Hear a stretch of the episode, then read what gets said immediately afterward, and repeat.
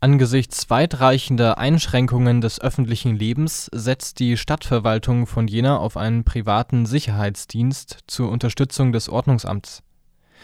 Nach Berichten der Mediengruppe Thüringen wurden 18 Teams gebildet, die die Einhaltung der verhängten Allgemeinverfügung kontrollieren. 20 Wachpersonen des privaten Dienstes würden sich darunter befinden nach Angaben der Stadt sei bei den Kontrollgängen aber immer eine Kraft des zentralen Ermittlungsverfahrens und Vollzugsdienstes dabei. Hoheitliche Aufgaben wie die Verhängung von Bußgeldern blieben bei den Bediensteten der Stadt.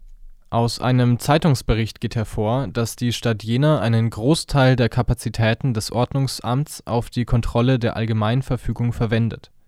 So würde die Verkehrsüberwachung derzeit ausgesetzt um Pandemiekontrollen vollziehen zu können.